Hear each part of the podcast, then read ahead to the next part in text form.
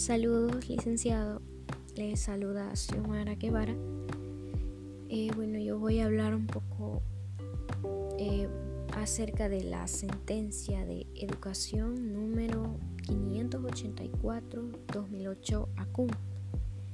Esta sentencia fue emitida por la Corte Suprema de Justicia. Eh, los apoderados por parte de la parte actora, la señora María Cortés, fueron los abogados Salvador Enrique Anaya Barraza y Ulises Antonio Jovel Espinosa.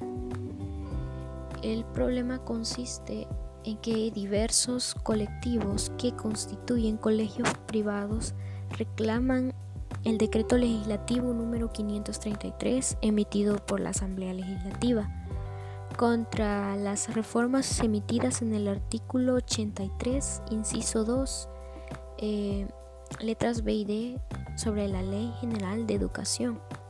Se considera que vulnera sus derechos fundamentales a la prohibición de aumentar las colegiaturas y las mensualidades.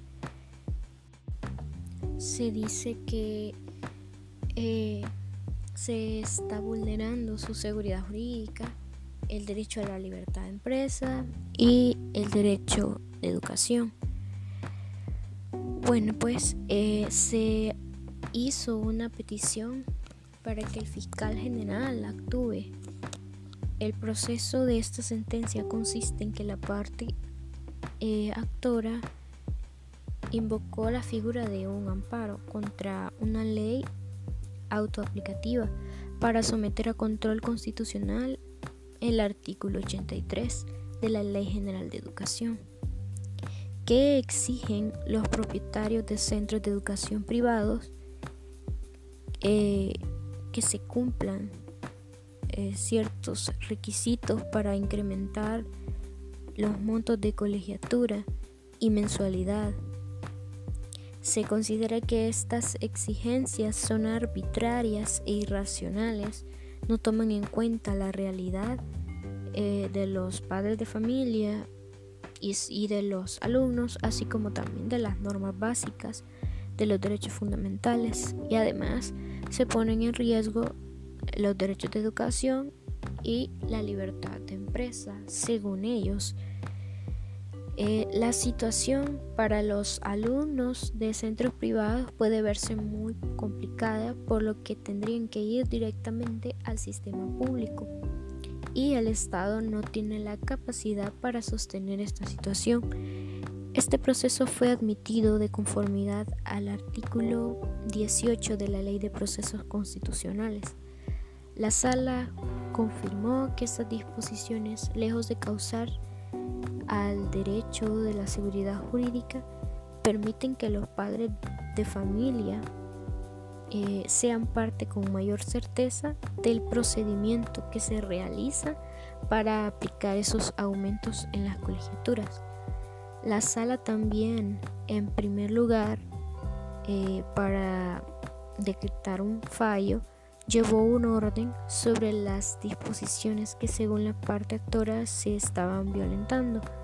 En segundo lugar, se hizo un anteproyecto sobre el contenido del derecho a la educación con base a la Carta Internacional sobre Derechos Humanos de la que El Salvador es parte y además se hizo énfasis en la libertad de enseñanza. Cabe decir que existen límites, hablando sobre el derecho a la libertad de empresa, para este tipo de derechos. Este, y son la función social. Si bien se reconoce la propiedad privada, la función social se pone por encima de esta. La educación representa una herramienta indispensable del Estado salvadoreño para construir una sociedad justa y equitativa. Todo esto de acuerdo con los parámetros de nuestra Constitución. La educación es un derecho inherente de la persona humana, por lo tanto, no se puede excluir a nadie de él no importando su edad, sexo, etnia, eh, etc. Es un derecho que asiste a todo habitante salvadoreño, por lo que ningún centro puede excluir alumnos por razones de índole social, económica, etc.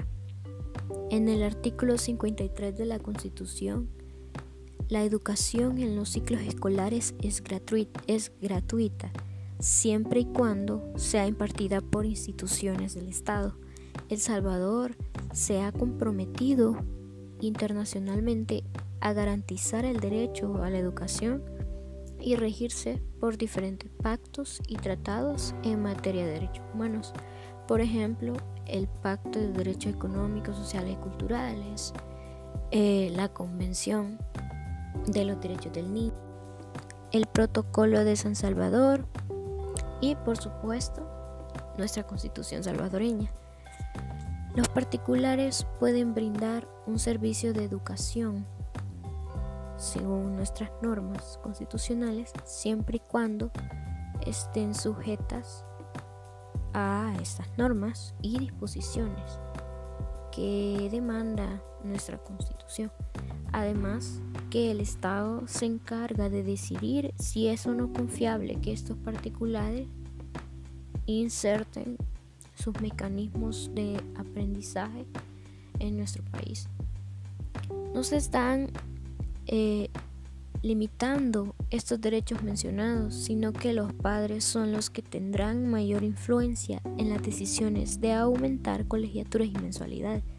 Los particulares pueden subir sus cuotas únicamente cada dos años o más, pero no en un mismo año. Eso fue lo que dijo la sala. Además, la sala también dictó que cuando se deben cuándo perdón, se deben hacer estos aumentos eh, para que no se vea violentado ningún derecho, ya que hablando de educación es un derecho fundamental, por lo que no es algo que debería tomarse como un eh, negocio más. Sin embargo, si se les permite a los particulares ejercer en esta área. Eh, no hay lugar al amparo eh, de esta ley aplicativa, por lo que no existe ninguna violación constitucional que los abogados de la parte actora mencionan. Esto fue lo que la sala concluyó.